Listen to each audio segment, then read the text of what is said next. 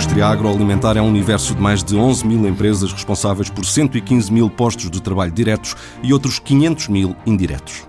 É um dos setores que não pararam com a chegada da pandemia e antes da Covid-19 seguia até um trajeto bastante positivo com um aumento, um aumento do volume de negócios e das exportações de ano para ano. Jorge Henriques, presidente da Federação Portuguesa da Indústria Agroalimentar, obrigado por ter aceitado o nosso convite. O setor teve um volume de negócios de 17 mil milhões em 2019 e viu as exportações crescerem. O que é que aconteceu no ano passado? Já tem números? Em primeiro lugar, muito obrigado pelo convite dirigido à FIPA e à minha pessoa para estar aqui e poder falar um pouco uh, desta indústria uh, tão importante para Portugal.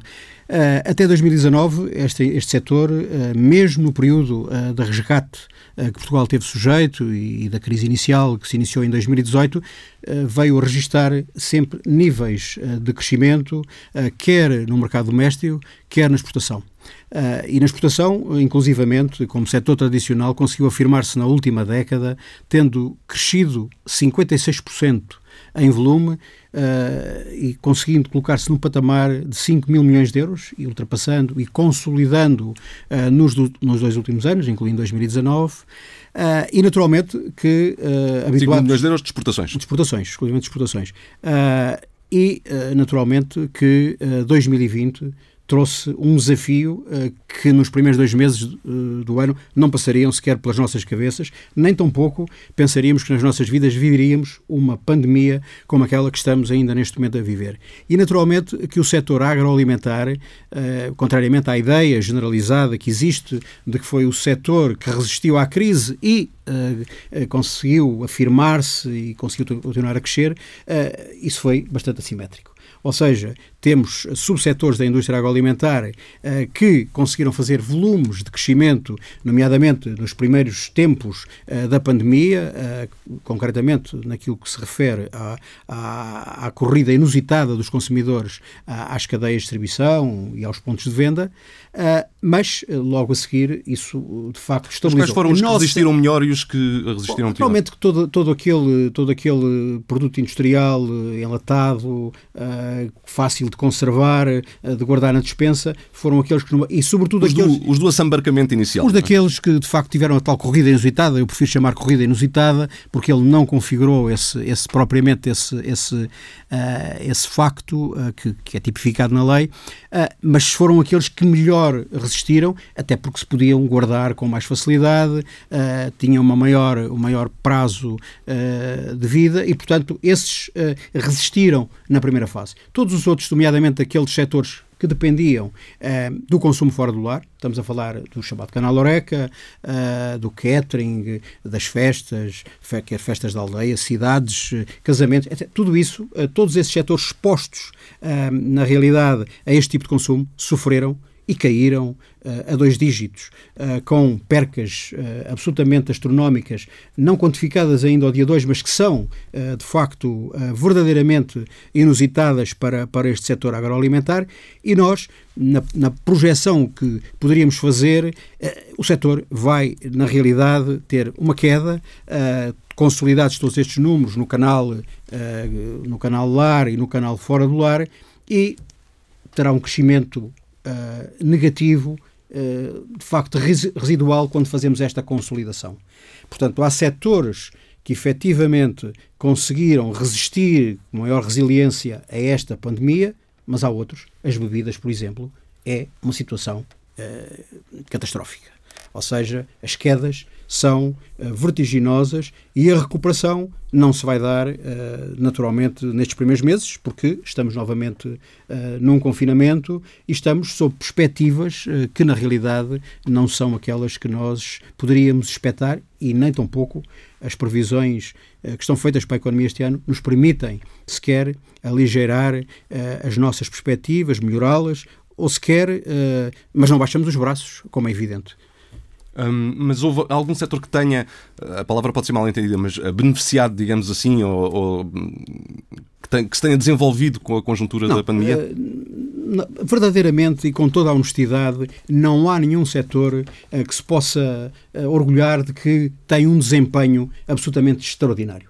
Porque, digamos assim, que o estoque que os consumidores fizeram em casa é um estoque que vão ter que o absorver ao longo do tempo. E, portanto, tudo isto se vai amortizar em algum momento. Não há uh, beneficiários, uh, digamos, da pandemia. Uh, e mal era que assim, de facto, acontecesse.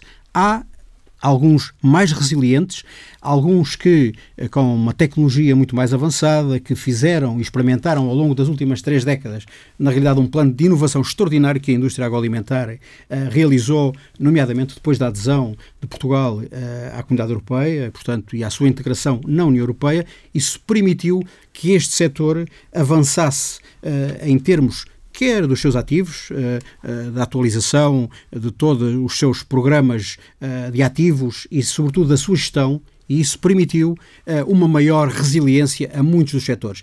Uh, nós hoje dizemos que é uma indústria tradicional, mas é uma indústria que baseia uh, toda a sua atividade, uh, na realidade, uh, numa construção de inovação, num edifício, estou a dizer, do edifício empresarial assente em tecnologias modernas e, portanto, que consegue, eh, com esse trabalho feito ao longo destes anos, a tal maior resiliência. As gorduras, não há gorduras na indústria agroalimentar. Aliás, não há gorduras em sentido figurado e mesmo há gorduras, mas todas elas estão uh, libertas de, de, gorduras trans e, portanto, estamos aí à vontade para dizer que fizemos um trabalho de casa uh, que nos coloca, em termos europeus, a nível uh, da melhor indústria agroalimentar e, por isso, a resiliência conseguiu ser de facto melhor em alguns setores. E alguns são exemplos, eu não, eu não, vou aqui particularizar para não falar de uns e não falar de outros, mas na realidade temos setores que são uh, verdadeiros exemplos uh, de tecnologia, uh, de qualidade e de reconhecimento a nível mundial. e disso, naturalmente, Portugal tem que se orgulhar uh, e, e, tem que continuar a fazer mais para que esses setores possam efetivamente crescer. Essas alterações que foram feitas durante, durante a primeira fase do confinamento e ao longo destes meses estão a ajudar o setor a lidar com esta nova fase de, de, de encerramento da economia? Ou seja, como é que a indústria reagiu e está a reagir ainda à pandemia e a este novo confinamento? Bom, de, desde o primeiro momento, em primeiro lugar, nunca paramos. Uh, é um setor uh, que tem consciência de que a sua responsabilidade para com os consumidores uh, e o abastecimento uh, que tem que ser feito às populações uh, tinha que ser efetivo. E, portanto, a paragem era algo que não se podia, de facto, equacionar. E mesmo, Isso implicou muitas alterações no funcionamento. Muita alteração nos planos de produção, muita alteração na gestão de recursos humanos nas linhas. Posso dizer que mesmo que em grandes setores, em algumas circunstâncias, quadros que nada tinham a ver com a produção quadros de marketing, quadros de vendas, pessoal de vendas, foi recrutado para a produção para suprir dificuldades de gente que se infectou, que adoeceu ou que, inclusivamente, na primeira fase, teve que ficar em casa para acompanhar os filhos menores. Uh, e, portanto, com grande dificuldade, eh, muitos setores uh, tiveram que reformular todos os seus planos, alterar a configuração das suas linhas, porque, inclusivamente, o consumo alterou-se radicalmente.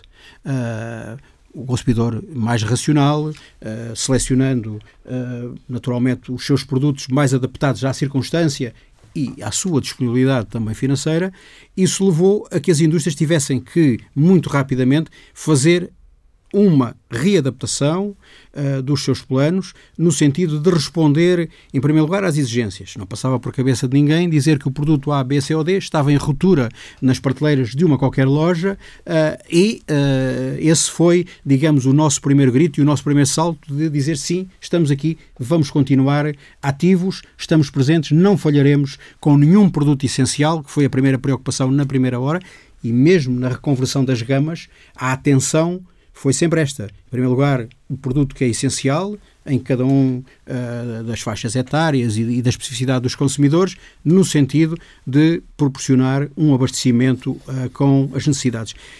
A resiliência do setor num só todo vem exatamente da, do assumir de uma responsabilidade que nós, por uma questão eh, não gosto da palavra, do low profile. Nós na indústria agroalimentar somos muito low profile.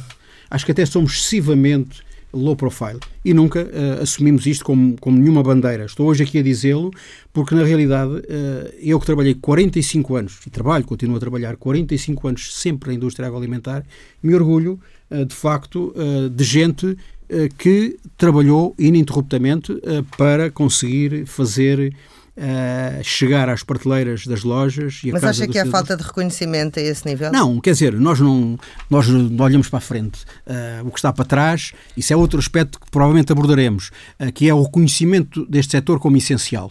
Aliás, está feito na última portaria feita pelo Governo, foi uma luta que tivemos no sentido de que o setor fosse equiparado aos profissionais de saúde e às forças de segurança, porque na realidade, se temos produzido, se temos de estar lá, os profissionais da indústria agroalimentar têm que ter as mesmas condições que os outros profissionais, no caso dos, dos filhos, dos operários, dos trabalhadores, dos colaboradores deste setor, no sentido uh, de terem uh, acompanhamento na fase de confinamento para evitar que os pais ficassem em casa e, portanto, uh, não tivessem.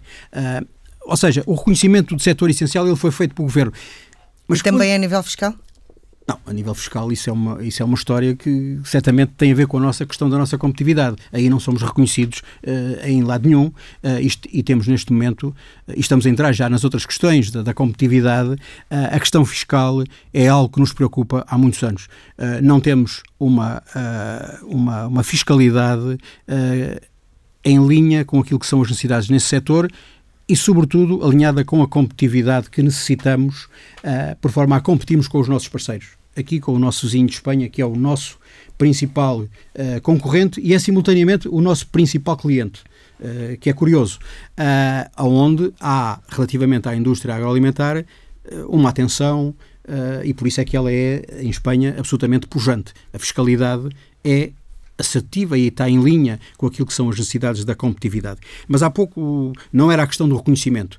Eh, a nossa afirmação e o facto de estarmos presentes eh, em cada dia e continuarmos a crescer, eh, de alguma forma, reflete a importância que o consumidor nos dá. E nós queremos, e porque trabalhamos para ele, e é ele que é o nosso foco principal, ter o reconhecimento dele é que é, de facto... Voltemos, voltemos então a falar um pouco dos efeitos desta pandemia. Houve perda de emprego no setor? Uh, até ao momento, eu diria que o, a perca de desemprego é ainda pontual. Estou a falar dos diretos. Uh, não há uh, registro até ao momento, com exceção uh, de alguns pequenos setores que têm redimensionado a sua estrutura, uma vez que estão praticamente parados. Os que lidam com o canal Oreca tiveram que fazer, digamos assim, esse acerto de reformas antecipadas e outro tipo de programas. Portanto, não há neste momento, até este momento, tem havido uma capacidade também nesse, nesse, nesse caso de resistência, uh, de resiliência uh, e, na realidade, de uma tentativa, uh, porque acreditamos que vem aí um amanhã e que isto se vai recompor e que a pandemia vai passar. Portanto, no, no caso do emprego, não uh, há uh, de facto um atingimento ainda o, de números. E o layoff simplificado ajudou a essa manutenção de. O layoff, em muitas circunstâncias, nomeadamente nas micro, pequenas e algumas médias empresas, naturalmente que ajudou. 10% dos trabalhadores das áreas administrativas, sobretudo administrativas, que estiveram, que estiveram em layoff, naturalmente para algumas empresas isso foi absolutamente vital. E, aliás, o programa, foi pena não ter sido desde a primeira hora bem calibrado no sentido de dar esse apoio, foi uh, naturalmente uma ajuda importante para que as empresas. Falou em 10% dos trabalhadores das áreas administrativas, mas no global, uh, qual foi, uh, não sei se há estatísticas do recurso não, ao layoff? Não há uma estatística precisa, mas um pouco mais de 5% dos trabalhadores no global recorreram, recorreram ao layoff. E, e neste momento, como é que está a ser o recurso ao layoff? Já é residual? O recurso é residual. Falou há pouco no setor das bebidas, que foi de facto particularmente penalizado, e agora, uh, primeiro, numa primeira fase, com as restrições à venda de produtos alcoólicos, a partir das 8 da noite, agora até com as vendas ao postigo, nem café se pode tomar na, à janela ou levando para casa, em takeaway não é permitido levar bebidas. Uh, esta distinção faz sentido? Bom, nós achamos que o que tinha feito sentido desde o início da pandemia é ter medidas uh, equilibradas, proporcionais em cada momento, ajustadas e não medidas uh, para, uh, digamos assim, compor a imagem junto da opinião pública. Nós sempre advogamos que elas tinham que ser proporcionais. Naturalmente que em determinados momentos elas foram aligeradas, noutros momentos foram amplificadas e calcula-se o que isto tem de impacto em atividades que fecham, abrem, fecham, abrem e algumas não abriram, não sequer chegaram a abrir. Estamos a falar tudo o que é bares, discotecas, uh, esse tipo de, de, de atividades que não abriram, estão fechadas e, portanto, não sabemos sequer se muitas delas, alguma vez mais, vão reabrir. Uh, naturalmente que a medida uh, tem uma proporção uh, que nos parece que não foi, em alguns momentos, a melhor medida. Nós sempre acreditamos que tomar medidas pedagógicas junto dos consumidores, junto do, do, do público em geral, do povo português, esse era um dos aspectos ligados a algumas questões que foram feitas do confinamento. Eu acho que se aligerou muito a questão da pedagogia uh, e, sobretudo, a do controle. Muitas das coisas foram feitas para português ver. Uh, e uh, o, o, ser feito para português ver tem depois as repercussões que que acontecem. As pessoas, por um lado, cansaram-se do tempo de confinamento, acharam que uh, tudo estava já, uh, digamos, ultrapassado relativamente à pandemia e, portanto, ousaram. Uh, Mas quer dar algum exemplo de alguma medida que seja apenas uh, pela imagem, digamos assim? É o momento, uh, a resistência a aplicá-las e depois aplicá-las quando, quando menos ou já em última instância. Portanto, este aspecto. Como vimos nesta semana com o fecho das escolas, por exemplo? Como vimos relativamente ao fecho das escolas, se olharmos para trás e, e analisarmos todas as observações que foram feitas sobre este aspecto, eu penso que a generalidade das pessoas pensava que as escolas não deviam fechar por razões, porque estamos a perder uma geração e esta geração pode perder dois anos.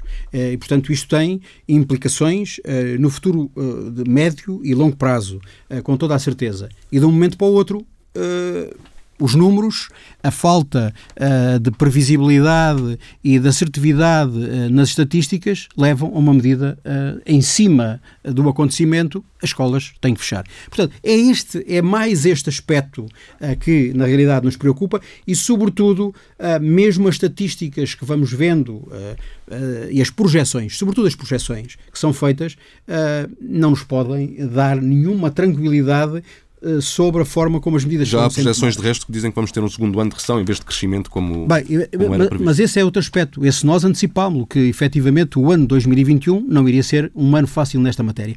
E, naturalmente que estas questões do confinamento, uh, estas questões das restrições como essas que me estava a falar, proibir a venda ao café, ao postigo, isso funcionou muito bem na, na, na, primeira fase do confinamento. As pessoas respeitaram, não estavam à, porta dos estabelecimentos e acharam que aquela medida de se autoprotegerem e protegerem os outros era uma medida uh, razoável e aceitável.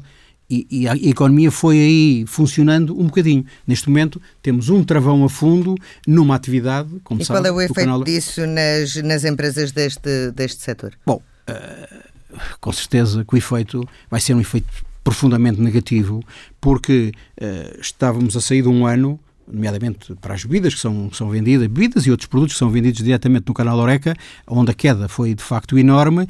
O fim do ano foi terrível, contrariamente àquilo que se pensa, não foi bom, porque quer dizer, não, não, não houve aí, isso aí temos a certeza na maior parte das gamas, não houve crescimento. Quando se expectava que podia haver uma pequena abertura, novamente temos um confinamento. Deixe-me Isso... apenas explicar aos nossos ouvintes, para quem não conhece o meio, o canal Oreca significa é hotéis, restaurantes e cafés, que é um, um, uma frente de venda, digamos assim. De, Muito obrigado pela sua ajuda, exatamente. Uh, agroalimentares. E, e, acredita que isso vai traduzir em muitos, muitas falências, muito desemprego, têm tido muito, muito retorno uh, desse uh, tipo de. Neste momento, no canal da indústria agroalimentar, estou a falar relativamente à indústria, e estamos a falar de um setor em que mais de 98% são uh, pequenas, micro, pequenas e médias empresas. Aliás, como é um pouco na Europa, uh, às vezes falamos disto em, relativamente a Portugal, mas isto é o que acontece na Europa de uma forma geral. Uh, estas empresas têm uma capacidade muitíssimo limitada. Ou seja, se não forem apoiadas, se não houver uma injeção de liquidez, o grande problema neste momento é um problema de cash flow. A tesouraria das empresas está completamente destruída na maior parte das circunstâncias. Muitas subsistiram não pelos apoios, mas porque conseguiram, num determinado momento, recorrer ao crédito. Mas esse crédito esgotou-se, não vai continuar. Portanto, estamos num momento em que há que tomar efetivamente eh, decisões. Se não for injetado, eu estou a falar para o setor da indústria alimentar, não estou a falar em geral, estou a falar exclusivamente para este setor. Se não for injetada liquidez nas empresas, com certeza que iremos ver pelo caminho muitas empresas perdidas uh, nos, próximos, nos próximos tempos. Não vou dizer que vai acontecer já no primeiro trimestre, no primeiro semestre, mas acontecerá certamente ao longo do ano se este confinamento uh, relativamente à pandemia uh, se prolongar ou tiver muitas recaídas, digamos assim, para falar uma linguagem mais de saúde, e a vacina não chegar no tempo que todos expectavam. E aí já vimos que certamente portanto, a vacina era um, é um dos principais pontos que são cruciais nesta pandemia, mas ela vai se prolongar e não teremos 70% da população vacinada antes do fim do verão, do verão. A não ser que aconteça alguma coisa de extraordinário que nós, neste momento, não estamos a prever. Portanto, nós achamos que a economia Uh, nestes primeiros meses vai continuar a sofrer. Uh, a perspectiva de crescimento uh, que está projetada não vai acontecer. pelas razões que são óbvias relativamente à situação que estamos a viver e muitas das, das situações que o Governo tem proposto, inclusivamente o próprio Orçamento de Estado, terão que ser revistos e nós, inclusivamente, achamos que tem que ser feito um retificativo. Uh, a pandemia trouxe alguma alteração no perfil de consumo de produtos da indústria agroalimentar? Muito.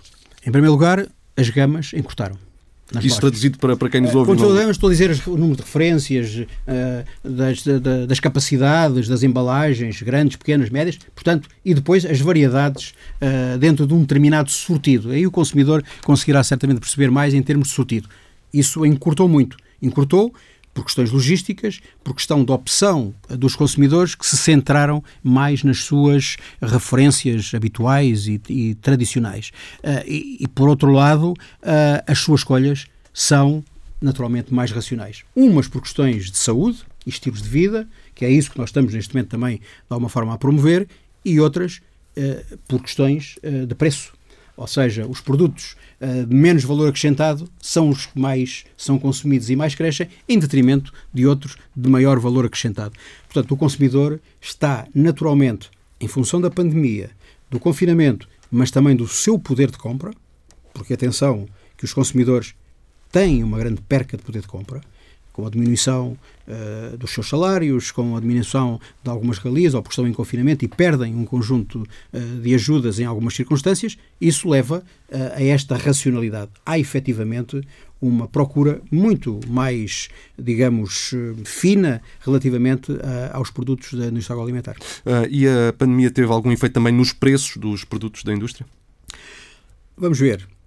Não há, tanto quanto sabemos, e esse é um barómetro que nós não temos. Não temos por razões várias, inclusive de concorrência. Não nos dedicamos nem a coletar estatísticas sobre preços, mas temos naturalmente uma percepção. Uh, e sabemos que não há aumentos de preços, digamos, eh, preços de tabela. Uh, ou seja, isso não teve influência, digamos assim, nos preços ao consumidor. Há, uh, naturalmente, e provavelmente, algum ajustamento no nível promocional. Nós, até o, até o momento, somos provavelmente dos poucos países em que 50% dos produtos alimentares são vendidos em promoção. E isto calcula-se uh, que, não, que não é uma coisa fácil, ou seja, é algo que estamos a viver desde a crise uh, que tivemos 2011 do resgate e, portanto, a vinda da Troika, em que, uh, de repente, começou a assaltar-nos um, um, nível promocional absolutamente des des desproporcionado e ele mantém-se. Alguns ajustamentos que foram feitos ao nível promocional por, por variadíssimas razões e por alteração da gama terão provavelmente podem ter contribuído provavelmente para algum ajustamento a nível de preços. Mas a maior parte dos setores não têm conseguido passar para os seus preços finais os seus custos nem de produção, decorrentes da pandemia, nem tampouco uh, das matérias-primas, porque muitas as importamos. Uh, e sabemos que a corrida nos mercados internacionais às principais matérias-primas, que vão desde os cereais a outro tipo de produtos que nós temos necessidade em Portugal uh, de utilizar na indústria agroalimentar, tiveram uma procura e uma pressão sobre a procura enorme. E isso não se conseguiu passar até ao final do ano para os preços. Uh, e, e, e, nesta circunstância estamos à vontade para dizer que não há um aumento de preços. Pelo contrário, uh, Houve passado, uma diminuição de margem, pelo que, pelo que Há uma diminuição, conta. certamente, de margem muito grande e há uma deflação ao longo, ao longo do ano de 2020 que foi muito visível na maior parte dos produtos. Uh, estas medidas que, que o Governo tem tomado, uh, acredita que elas são adequadas ao setor? Protegem-no e, em termos de apoios, compensam as partes em que, em que se retira a margem de manobra? Não vou, não vou dizer que são desadequadas, mas não são na dimensão uh, que o setor necessitava, em várias, em várias frentes. Uh, uma das coisas que nós temos vindo a pedir ao longo dos últimos anos, uh, e, e, para este último ano pedimos, era a adequação da política fiscal à competitividade do setor. Estamos a falar da questão, por exemplo, do IVA. Não faz sentido que uma quantidade grande de produtos da indústria agroalimentar estejam na taxa máxima de 23%, quando aqui em Espanha estão na taxa máxima intermédia, ponto. Uh, logo aqui, isto é absolutamente desproporcionado. E depois, haver produtos uh, que estão na taxa intermédia e outros equivalentes estão na taxa, uh, na taxa máxima. Um produto que é congelado está na taxa máxima, se esse produto não for congelado, está na taxa intermédia. Portanto, esta, esta digamos assim, desigualdade de critério relativamente a uma gama vasta não é naturalmente benéfico para a indústria. A questão fiscal é fundamental uh, ouve-se muito falar e às vezes as pessoas não entendem. Por exemplo, o carro de um comercial, uh, de uma empresa, tem uma tributação autónoma. O carro do vendedor, eh, do, do, do, do que dá assistência pós-venda, tem uma tributação autónoma. Portanto, uma, uma, uma, uma tributação extraordinária face àquilo que é a tributação sobre uma empresa.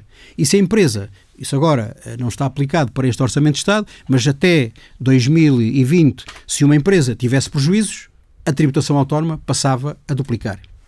Não há nenhum investidor estrangeiro. É preciso passar com ele uma semana. Eu estou a dizer uma semana em jeito de ironia, porque ao fim de um mês, e eu experimentei essa situação, ao fim de um ano, de 10 anos, de uma década, ele não entende esta política relativamente às, às tributações autónomas. Portugal continua a aplicá-la de uma forma uh, absolutamente uh, desconexa, uh, sem proporcionalidade e sem sentido de facto da realidade. Mas eu diria que Uh, o Orçamento de Estado, segundo o Governo, não tem aumento de impostos, mas não tem diminuição. E nós sempre propusemos que houvesse uma retificação em matéria de IVA.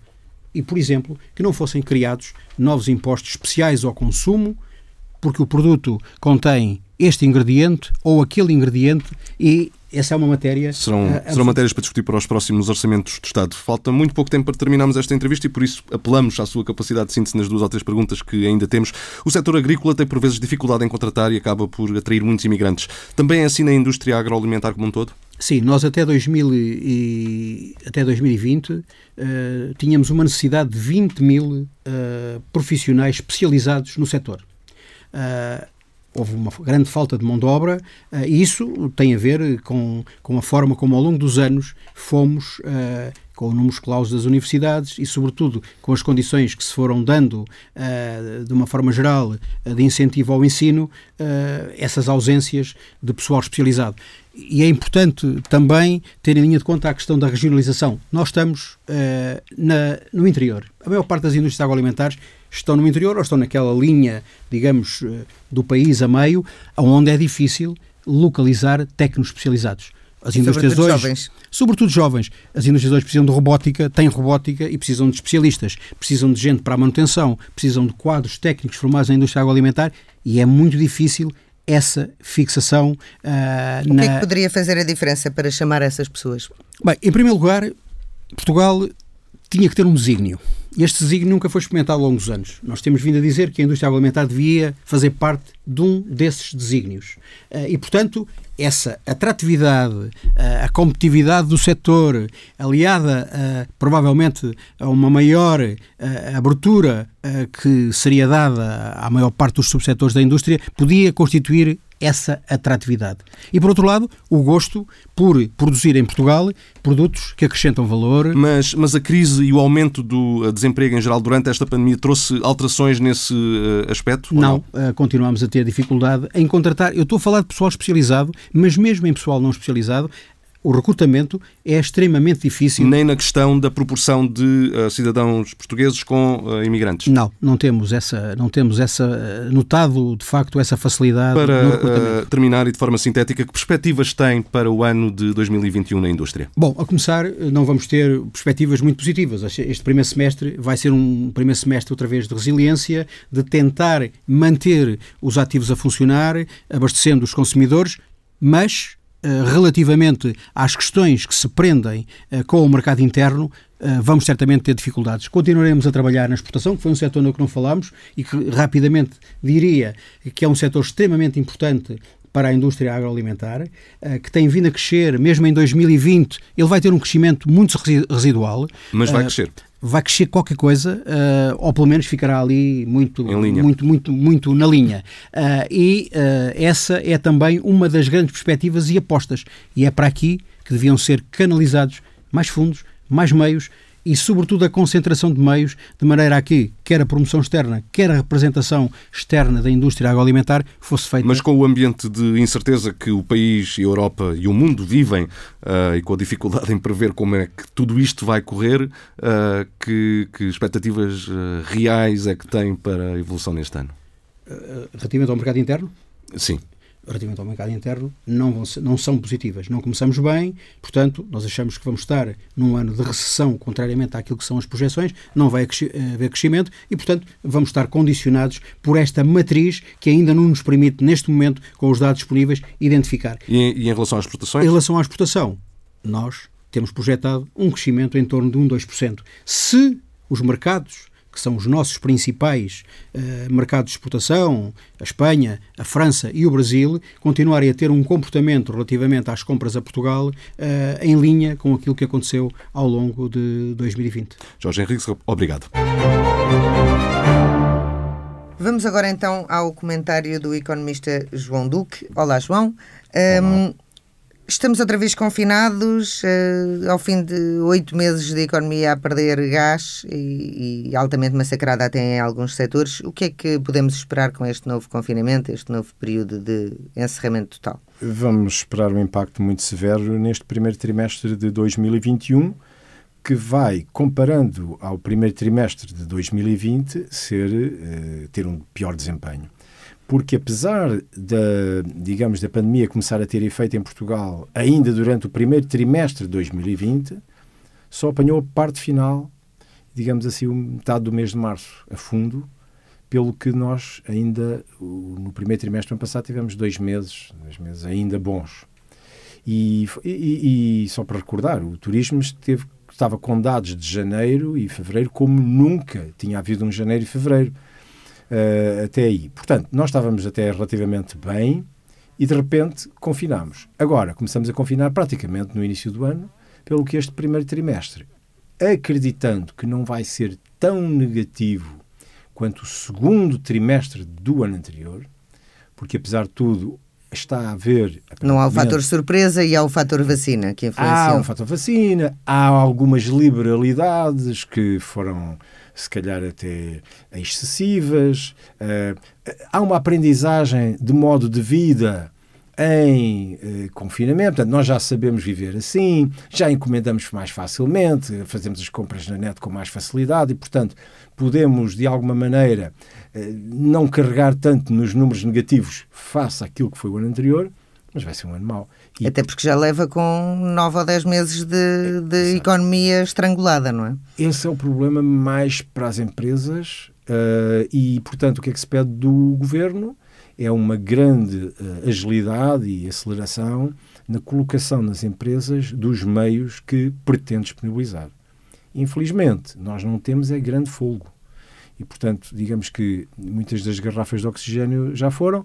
Felizmente que o Banco Central Europeu continua a comprar dívida e a garantir que toda a dívida dos Estados é praticamente comprada. É por isso que leva Portugal a emitir a 10 anos com taxa negativa.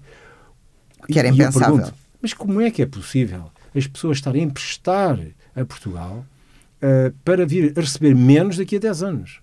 E, portanto, isto é, é, um bocado é estranho, é quase eu diria que é absurdo, mas enfim, é o que temos e é o efeito desta injeção de liquidez massiva e nunca vista. Portanto, temos esta necessidade, temos a necessidade que o governo injete rapidamente dinheiro e em grande quantidade para as empresas para poderem mitigar os efeitos, nomeadamente ao nível do desemprego, porque já vimos no, no início do processo de confinamento do ano anterior que houve um disparo enorme de problemas ao nível de pessoas muito carenciadas, famílias com grandes necessidades, porque há muita gente a trabalhar, por exemplo, por, uh, de, de, modo individual, não é? trabalhadores em nome individual, que se não trabalharem não recebem, não comem, pura e simplesmente, e vimos um afluxo nunca visto, em muito pouco espaço de tempo, de muitas famílias a pedirem apoio às instituições de solidariedade social.